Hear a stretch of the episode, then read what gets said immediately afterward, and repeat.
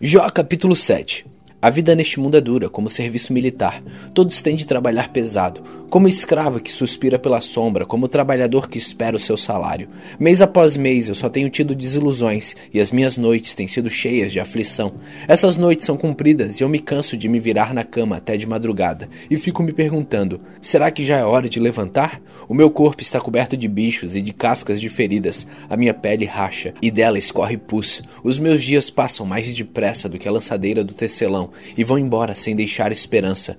Lembro a Deus que a minha vida é apenas um sopro, os meus olhos nunca mais verão a felicidade. Tu me vês agora, porém não me verás mais. Olharás para mim, mas eu já terei desaparecido como a nuvem que passa e some. Assim, aquele que desce ao mundo dos mortos nunca mais volta. Ele não volta para casa, ninguém lembra mais dele. Por isso não posso ficar calado. Estou aflito, tenho de falar, preciso me queixar, pois meu coração está cheio de amargura. Será que eu sou o mar ou algum outro monstro do mar para que fiques aí me vigiando?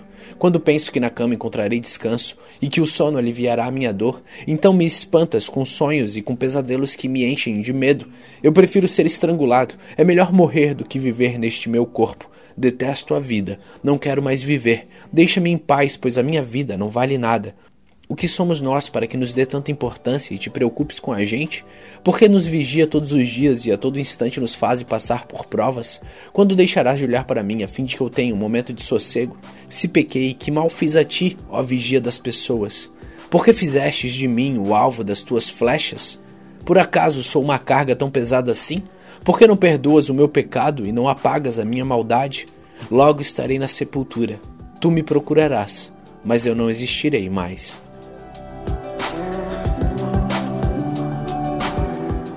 Jó capítulo 8 Então Bildade, da região de Sua, em resposta disse: Até quando você, Jó, vai falar assim? Até quando suas palavras serão como um vento forte? Será que Deus torceria a justiça? Será que o Todo-Poderoso faria o que não é direito? De certo, seus filhos pecaram contra Deus, e ele os castigou como mereciam. Agora volte para Deus e ore ao Todo-Poderoso. Se você é mesmo puro e honesto, Deus virá logo ajudá-lo e lhe dará de novo o lar que você merece. A riqueza que você perdeu não será nada comparada com o que Deus lhe dará depois. Faça perguntas aos nossos antepassados, aprenda com a experiência deles, pois nós nascemos ontem e não sabemos de nada. Os nossos dias na terra passam como a sombra. Deixe que os nossos antepassados falem a você e o ensinem. Da sua experiência, eles dirão isto. Será que a taboa pode crescer fora do brejo? Ou junco viver sem água? Verdes ainda, e mesmo sem serem cortados, eles secam antes de outras ervas. Assim acontece com os que se esquecem de Deus. Assim dá em nada a esperança dos maus. A segurança deles é um fio de linha. A sua confiança é como uma teia de aranha. Eles se apoiam na teia, mas ela não os aguenta. Agarram o fio, mas não conseguem ficar de pé. Os maus crescem como ervas ao sol que se espalham pelo jardim. As suas raízes se enroscam nas pedras, se agarram nas rochas. Mas se alguém as arranca, ninguém vai nem saber que estiveram naquele lugar. É nisso que dá a vida alegre dos maus. Chegam outras pessoas e tomam o lugar deles. Esteja certo de que Deus não abandona as pessoas honestas, nem dá a mão para ajudar os maus. Ele fará você rir de novo e dar gritos de alegria, mas os seus inimigos vão viver na confusão e as casas dos maus serão destruídas.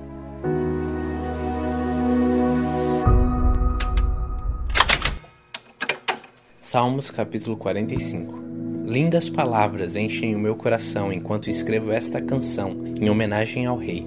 A minha língua é como a pena de um bom escritor. Ó Rei, o Senhor é o mais bonito de todos os homens e sabe fazer belos discursos. Deus sempre o tem abençoado. Põe a espada na cintura, ó Rei poderoso, forte e glorioso. Coberto de glória, avance para vencer. Defendo a verdade e a justiça. A sua força conquistará grandes vitórias. As suas flechas são afiadas e atravessam o coração dos seus inimigos. As nações caem aos seus pés. O reino que Deus lhe deu vai durar para sempre. Ó Rei, o Senhor governa o seu povo com justiça, ama o bem e odeia o mal. Foi por isso que Deus, o seu Deus, o escolheu e deu mais felicidade ao Senhor do que qualquer outro rei. A sua roupa está perfumada com mirra e aloés. Os músicos tocam para o Senhor, ó Rei, em palácios enfeitados com marfim. Entre as damas da sua corte, há filhas de reis, e à direita do seu trono está a rainha, usando enfeites de ouro puríssimo. Ó noiva do rei, escute o meu conselho. Esqueça o seu povo e os seus parentes. Você é linda, e por isso o rei vai desejá-la. Seja obediente a ele, pois ele é o seu senhor. Ó noiva, o povo da cidade de Tiro vai lhe trazer presentes. Muita gente rica vai querer lhe agradar. A princesa está no palácio e como é linda. O seu vestido é feito de fios de ouro, vestida de roupas coloridas e acompanhada pelas suas damas de honra. Ela é levada até o rei. Com prazer e alegria, elas chegam e entram no palácio. Ó rei, o Senhor terá muitos filhos, e eles serão reis também, como foram os antepassados do Senhor. E o Senhor, ó rei, os fará governar o mundo inteiro. A minha canção fará com que a sua fama seja sempre lembrada, e todos o elogiarão para sempre.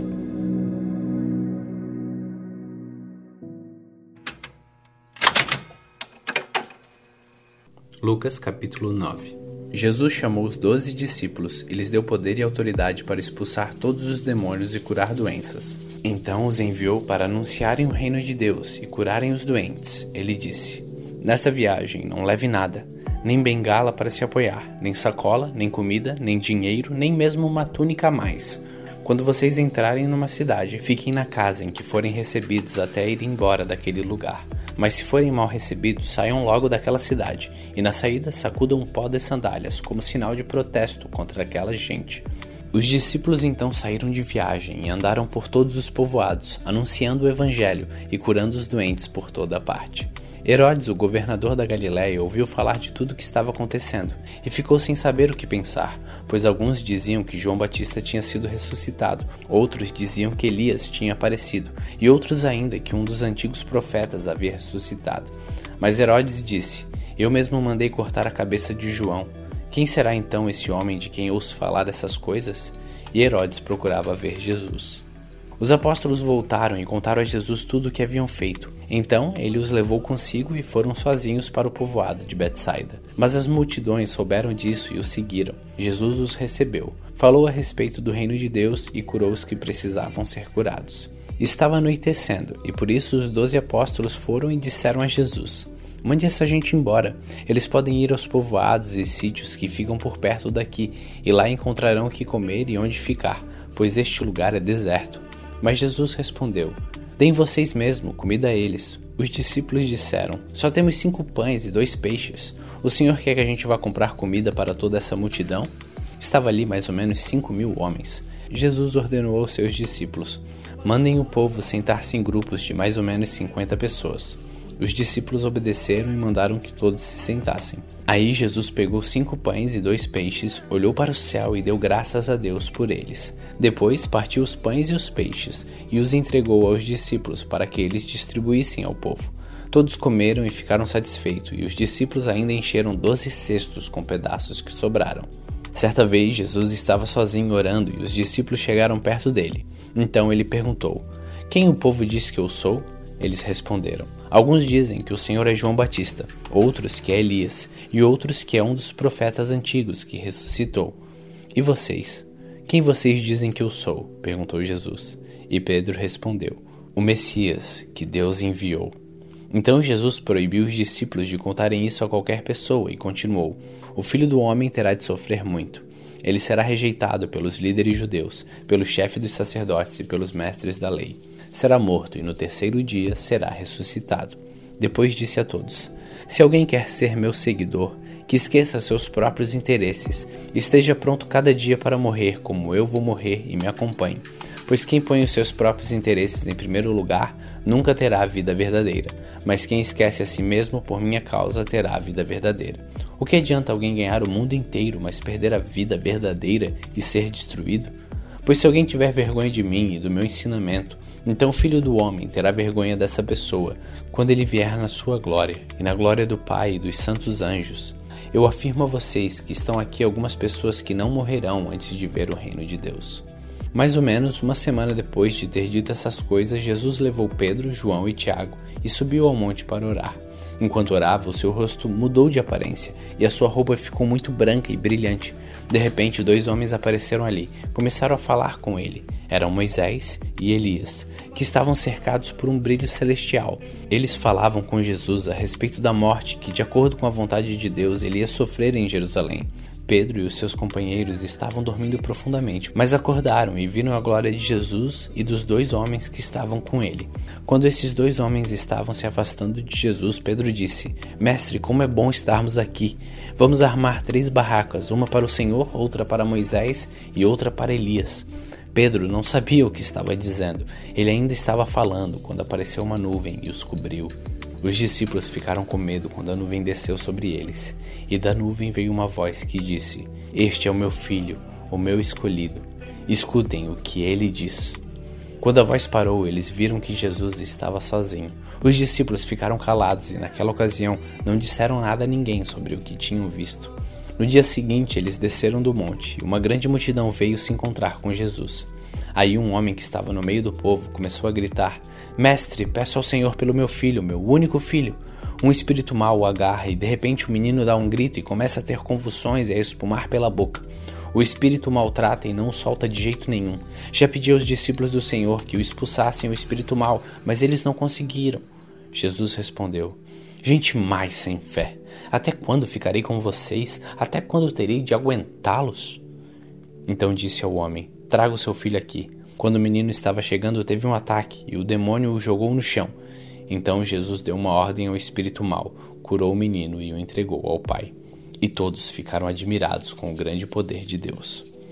Todos estavam admirados com o que Jesus fazia. Ele disse aos discípulos: Não esqueçam o que eu vou dizer a vocês. O filho do homem será entregue nas mãos dos homens. Mas eles não entenderam isso pois o que essas palavras queriam dizer tinham sido escondido deles para que não as entendessem, e eles estavam com medo de fazer perguntas a Jesus sobre o assunto.